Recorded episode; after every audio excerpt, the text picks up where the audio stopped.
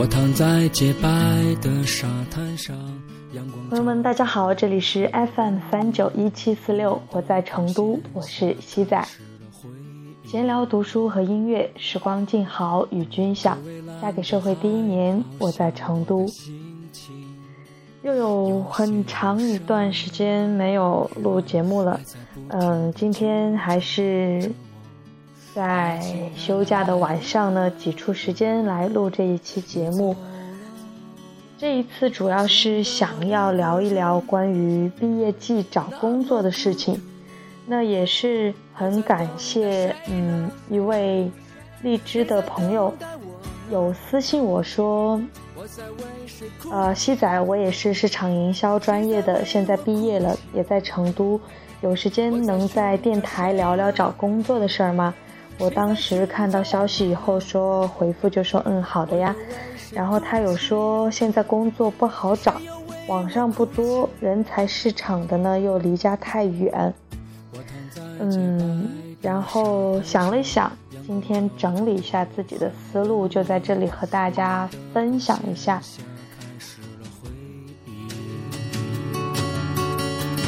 这蔚蓝的海，好像我的心情有些忧伤，欲望还在不停的纠缠着我，爱情它来。嗯，算一算，今天七月六号，也是从去年七月一号毕业出来正式的工作，已经一年了。对，一年零四零五天吧。谁在为我哭泣？我在寻找谁呢这么说来，其实开头的那句。呃，嫁给社会第一年，我在成都，好像要换成第二年了。时间过得很匆匆，这一年呢，也是现在的工作也是第二份工作，那也是经历了很长一段时间的一个探索、迷茫和不确定。现在的状态觉得还挺好的，所以。如果是有帮助到各位的话，也希望分享的这些经验能够带给你一点点肯定，去肯定你自己现在已经有的法吧。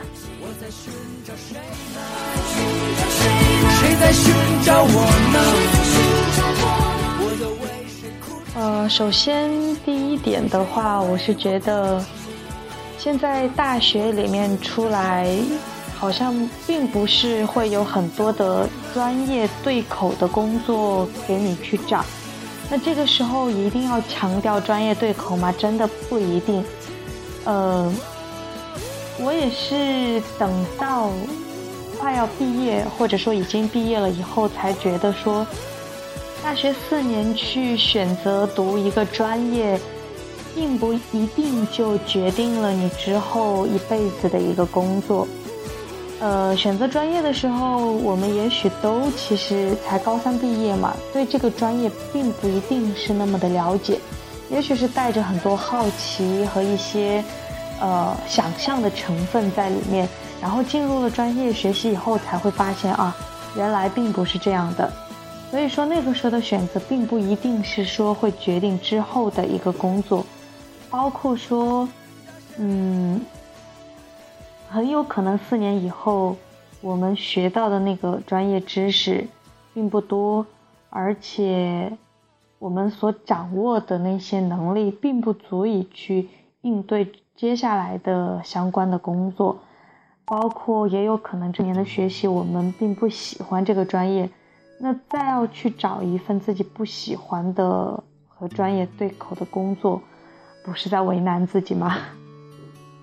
其实大学这四年，专业知识学习倒是次要的了，大概最主要的是在这四年里面，再加上之前十几年的一个，呃，就是高中之前的十几年的这么一个寒窗苦读的一个累积经历。好像说大学这四年更像是在帮你去构架一个自己专业的学习系统和体系，就是我个人的感觉是这样：大学四年你在不断的巩固和加强你的学习能力，然后自学能力和学习能力，并且在这个过程中给你一个建立一个体系化的东西，就是。掌握了这个学习体系以后，你出到社会以后再去学习，不管是任何方面的知识，都会变得很上手、很上道，就能够很快的去吸收，用自己的方法去快速的学习和掌握，这是我的一个感受吧。嗯，那么所以说呢，并不一定要专业对口，其实比起什么会。更和专业对口和什么会更挣钱的工作来说，也许什么是你更感兴趣，或者说你的能力会更好的发挥，你更能掌握的一份工作是比较适合的。又走了，显得我一个人那么孤独。第二点呢，也是想说，在找工作的这个过程当中，其实对人是一个很好的磨练，就是在磨练我们还很年轻、还很心浮气躁的那个状态。记得我当时大四上学期开始找工作的时候，也是因为当时整个专业，就是说整个学校大四的学生都在开始找工作。呃，也是秋季招聘会嘛，各种各样的企业，然后网上也在看，现实生活中的校园的宣讲会也在去听。那个时候还在西安的北郊，就是北部大学城，但是大部分的校园宣讲会，特别是一些好的企业，都会集中的去到南部的南郊那边大学城，于是每天就会。坐两个小时公交车赶到南边去，然后去听一场宣讲会，大概两个小时去投简历，然后可能当场会有一个海选或出面，然后呢再赶回来坐两个小时公交车回学校，一天差不多就赶一趟宣讲会就会花掉六到七个小时的时间，路上可能就有四个小时，然后再加上宣讲会的两个多小时。人每天会真的处在那个状态下，真真的真的会非常的疲惫，就身心俱疲的那种感觉。然后有有那么几天，人就特别特别不想要去跑去找工作，会很累。我记得在这个过程中反反复复会有好几次崩溃的时候吧。有一次是一个下午，也是，呃，好像是听完宣讲会回家，呃，回学校的路上。在公交车上很崩溃，然后给我爸打电话，然后去聊，去问他当时找工作的那些心情和经历。然后呢，其实他也并没有给到你很多实用性的建议，但是在聊天的过程中会觉得是一个舒缓的过程，并且有时候你在。去和别人、和好朋友、去和家人聊天过程中，其实慢慢的有意识、无意识的是在去理清自己的一些情绪和想法。所以说，在你觉得很、很压力很大、情绪很重的情况下，去及时的寻求一些帮助，去和身边的一些朋友去聊聊天是好的。在那个过程中。并不一定需要很多来自外界的安慰，其实这也是一个你在自我安慰、自我疗愈，并且在自我整理的过程。那么第三点呢，嗯，就是找工作其实就是一个不断取舍和不断抉择的过程。当然，本来人生也就是一个在不断取舍、不断抉择的过程。嗯，像那位。就是朋友说的困扰，他说网上的不太多，而人才市场的工作又离家太远，这就是需要去抉择的时候了。本来就没有什么比较少会出现鱼和熊掌能够兼得的情况，大部分情大部分的时候你需要去做二选一的选择，那所以这个时候就要去衡量，什么对你来说是更重要的、更在意的。就比如说，其实我是觉得网上的工作不是很少吧，还是很多。那在这个过程中，你可能要抉择的是。需要花更多的努力、更多的时间和精力去在网上去分辨、去筛选工作，还是说，嗯，我会觉得比较累，不想要去投入那么多的时间和精力，去少选一点就好了。这就是一个抉择。你要是懒一懒，允许自己在这个阶段去放松、去去懈怠。还是说要卯足了劲儿的去筛选更多的工作，这是一个抉择。当然，这会影响着你对机会的一个把握，以及对好工作的一个筛选。对，那还有就是，你说呃，人才市场的工作会离家太远，那这个时候也是在抉择，也是要筛选。嗯，是真的需要。留在成都离家近吗？还是对于你来说，在年轻的这个阶段到外面去闯一闯会更好？或者说，去选择一份你真正想要的工作会更加的在意，更加的重要？那这个是一个排序过程，你可能心里有一杆秤，有一个先后顺序，那也是你在筛选工作中所需要去用到的。比如说你在网上筛选工作。对于你来说，留在成都是必须要达到的一个首要条件。那可能你首先就要在地区里面选择成都的工作。那然后你可能对薪水会比较在意，那你去再筛选薪水的一个区间，或者说你觉得你要和专业对口比较在意，那就选择和市场营销相关的一些工作。是根据。你内心的那杆秤，那个先后排名顺序，来去对工作进行一个筛选。那那样筛选的过程，筛选下来以后，其实，呃，也不会那么琳琅满目，可以选择的话，也就不是那么的多。那在筛选之后的这些范围之内，在您力所能及的范围之内，你再去回递简历，去选择去了解那些企业工作，会比较好。这是我所想到的。那还有一个比较合适的建议，也是最近在我们店里面，就是去面试到新人的时候，我所学习到的一个呃角度，一个问题，就是说，站在 HR 的角度，他一定会希望说你来面试之前是有所准备的，而不是很敷衍的态度。那怎么样能体现到你？呃，有所准备，除了像我们在网上经常去看一些什么啊面试技巧啦、回答问题啊那些，那些其实都不是那么重要。在面试的时候，不要那么紧张，放松你的心态。然后，一般 HR 会问到的你一些问题，都是在你力所能及范围之内，你能够回答的。你就按照真实的情况去真实的回答就好了，不需要去掩饰、刻意掩饰，或者去把自己塑造成一种什么样性格的人。因为，嗯，时间久了，当你进入一家企业或者公司以后，如果你不是按照最初你的那个真实的状态、真实的气场去面试，那你进去了以后，没过多久，你也会发现。这家企业的一个状态和气场，也许并不符合你，并不是你想要的。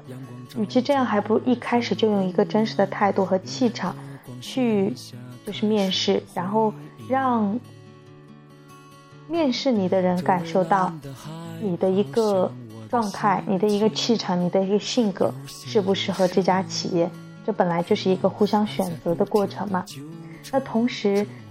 在这个过程中，你所要准备的更重要的一点是什么？就是在你去面试一家企业或者单位之前，先去对它做一个了解。现在的网络是很发达的，不管你是去什么样的大的企业，就更不提了。那小的一些单位也是有途径可以去了解的。最简单的就是找度娘啊、谷歌啊，然后除此之外，包括现在的一些，比如说。他要去面试，发出这个信息，面试信息，那一定在他的面试的信息里面就会给到一些很基本的，或者说他的一些要求，甚至他们企业的一些信息。那这些东西都是他们给出来的一些核心的、很精华的东西，所以你在看的时候也一定要去注意，去了解，去发散性的思维。这样的话，相当于说你是有所准备的。那同时还有一些小的窍门和途径，比如说，呃，实在是他们公司没有大的百度百科去给你去搜索，那你可以在一些什么团购网站呐，比如说是一些商家嘛，美团呐、糯米啊，一些团购网站，一些小的网站，就是相关领域的网站去搜索到这家单位的一些信息。这些都是可以提前去做好准备的，也是很重要的一个加分项吧。嗯，基本上能说到的就是这么多了，能分享的就是这些。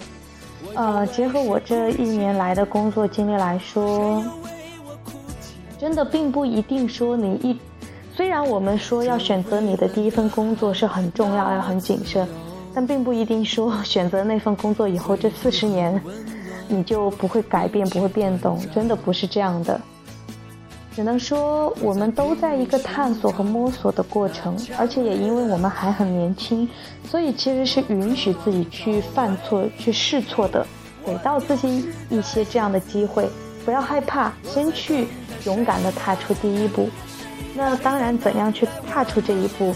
就是现在，此时此刻，你要听从自己的内心一些潜意识的一些真实的想法，然后去做出选择的。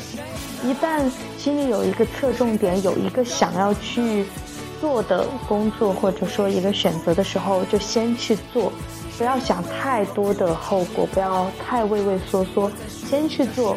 然后如果不合适，再及时的去做调整，去改善。基本上就是这样了。当然，工作嘛，呃，在社会中去学习，在工作中去学习是很重要的。本来出来以后，并不代表你毕了业就停止不学习，那是绝对不可以的。相反的，在社会里面去学习，才是我们会更多的学到的一些东西，运用到之后的工作和生活中的知识。呃，那同时能够学会如何开心的工作，开心的和自己去相处，这个也是非常重要的了。嗯，那么基本上今天和大家的分享就到这里了。嗯，说的也很长，那今天要读书给你听的是在网上看到的一篇文章。叫我们越害怕就越脆弱，嗯，那这篇文章我是觉得挺好的，然后可能是有点枯燥，但是如果你真的读进去、听进去的话呢，相信对大家在自我了解、自我审视和面对一些问题的时候，可能是会有帮助的。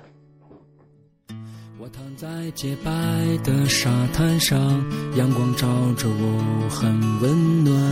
温暖的光线下，开始了回忆。这蔚蓝的海，好像我的心情。我们越害怕，我们就越脆弱。这篇文章呢，是美国休斯顿大学教授 b r a n e Brown。他在 TEDx 休斯顿的一次演讲中的演讲稿，嗯，那么现在就和大家分享。下面这个场景我们再熟悉不过了。你的上司给你的工作做评估，他告诉了你三十七点你做的相当棒的地方，但还有一点成长的空间。然后你满脑子都想着那一点成长的空间，不是吗？当你跟人们谈论爱情，他们告诉你的是一件让他们心碎的事；当你跟人们谈论归属感，他们告诉你的是最让他们痛心的、被排斥的经历。当你跟人们谈论关系，他们跟你讲的是如何被断绝关系的故事。这到底是为什么呢？它最终被归结为耻辱感。耻辱感很容易理解，即害怕被断绝关系。有没有一些关于我的事，如果别人知道了或者看到了，会认为我不值得交往？这种现象很普遍，我们都会有这种想法。没有体验过耻辱的人，不具有人类的同情或相互联系。没人想谈论自己的糗事，但你谈的越少，你感到越可耻。滋生耻辱感的是一种我不够好的心态。我们都知道这是什么滋味。我不够苗条，不够有钱，不够漂亮，不够聪明，职位不够高。而支撑这种心态的，是一种刻骨铭心的脆弱。你知道我是怎么看待脆弱的吗？我恨他。所以我想着，轮到我用我的标尺击溃他的时候了。我要闯进去，把它弄清楚。我要花一年的时间彻底瓦解耻辱。我要搞清楚脆弱是怎么运作的，然后我要智取胜过他。跟你想的一样，事与愿违。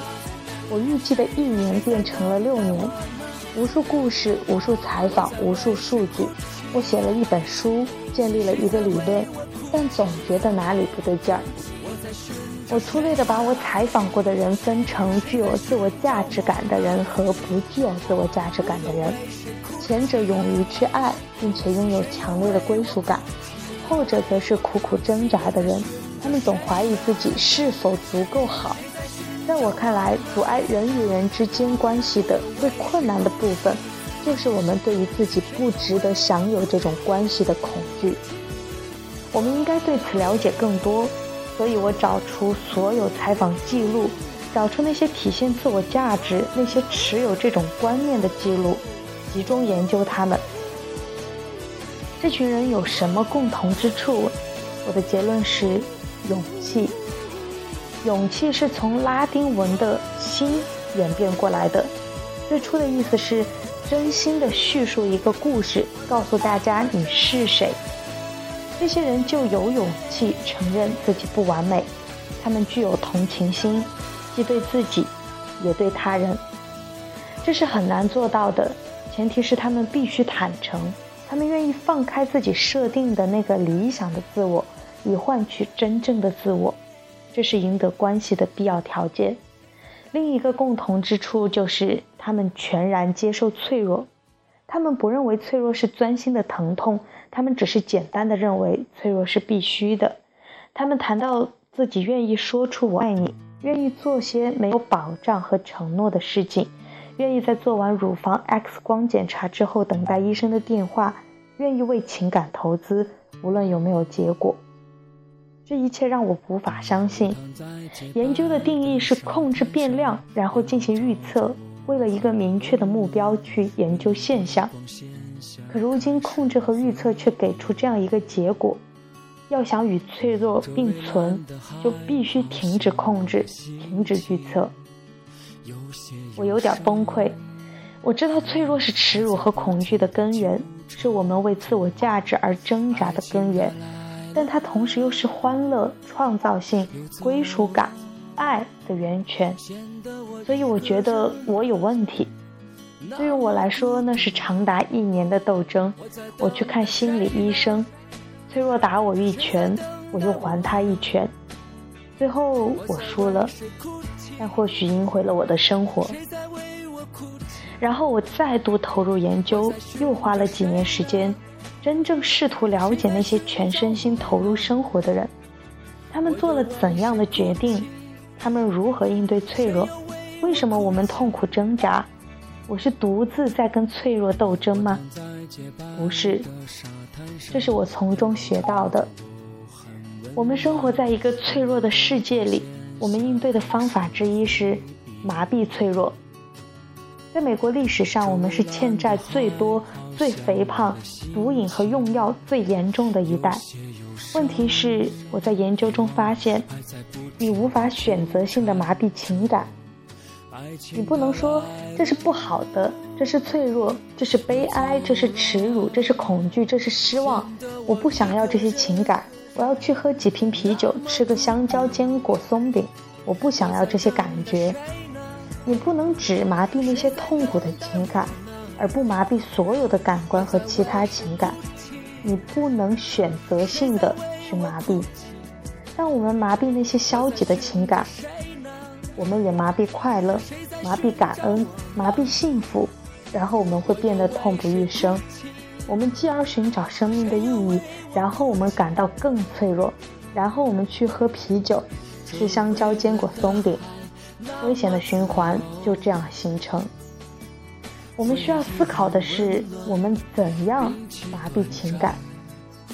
不仅仅是吸毒，我们麻痹自己的另一种方方式是，把不确定的事情变得确定。宗教就已经从一种信仰变成一种确定。我是对的，你是错的，闭嘴，就是这样。只要确定的，都是好的。我们越害怕，我们就越脆弱，然后我们变得愈加害怕。这就是当今政治的现状。探讨不复存在，对话荡然无存，有的仅仅是指责。你知道研究领域怎样描述指责吗？一种发泄痛苦与不快的方式。我们追求完美，我们想塑造自己的生活，这行不通，因为我们所做的不过是把屁股的赘肉移到脸上。最危险的是，我们想要我们的孩子完美。他们从出生的那刻起就注定要挣扎。当我们把这些完美婴儿抱在怀里时，我们的任务不是说看看他们多完美，而我一定要确保这完美。我要保证他们五年级进网球队，七年级进耶鲁。那不是我们的任务。我们的任务是注视着孩子，说：“你知道吗？你并不完美，你注定是要奋斗的，但你值得被爱。”值得拥有归属感。如果我们用这种方法培养出一代孩子，我保证所有问题都能够得到解决。还有一种方法，卸下我们的面具，让我们被看到，深入的被看到，即便是脆弱的一面。放下我能不能如此热情的相信这份感情，我能不能如此矢志不渝的怀疑。全心全意的去爱，尽管没有任何担保。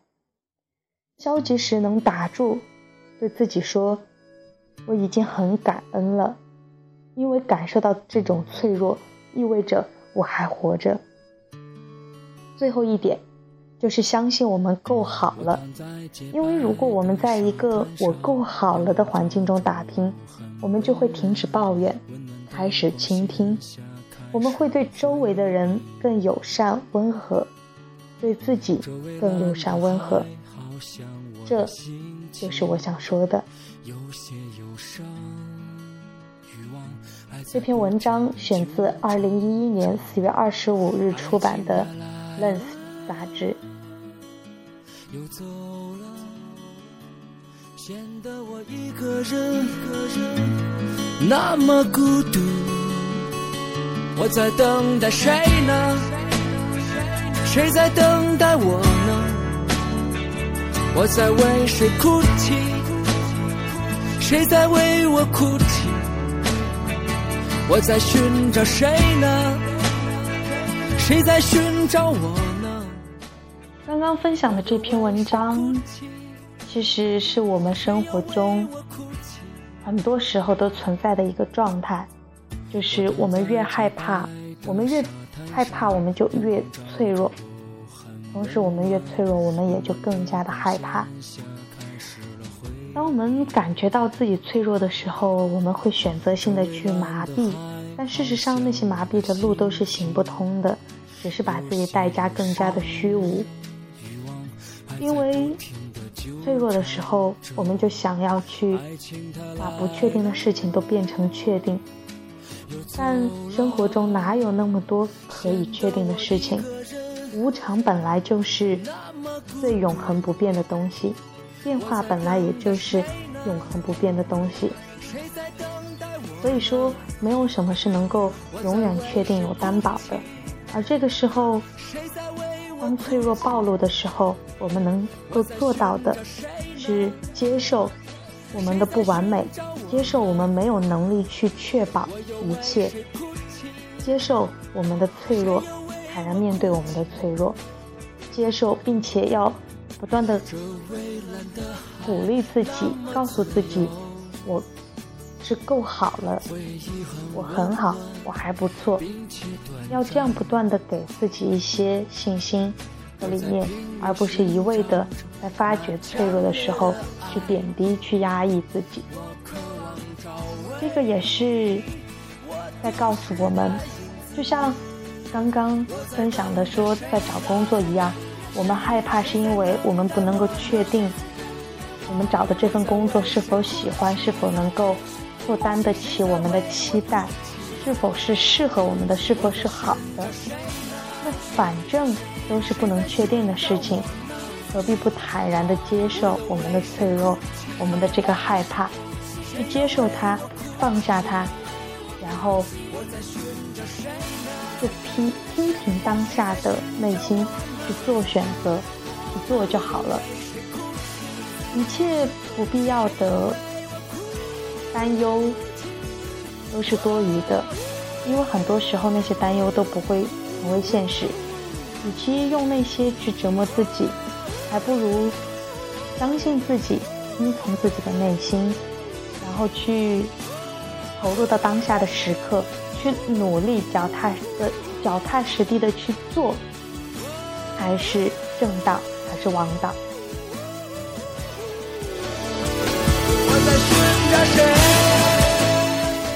那么今天的分享，种种的分享，基本上到这里就要结束了。嗯，在最后还是要推荐一首好听的歌曲。嗯，最近非常喜欢这首歌，也非常适合恋爱中的朋友们听的一首歌，来自王若琳的《Can't Take My Eyes Off You》。在这里分享给大家，我们下期节目再见吧。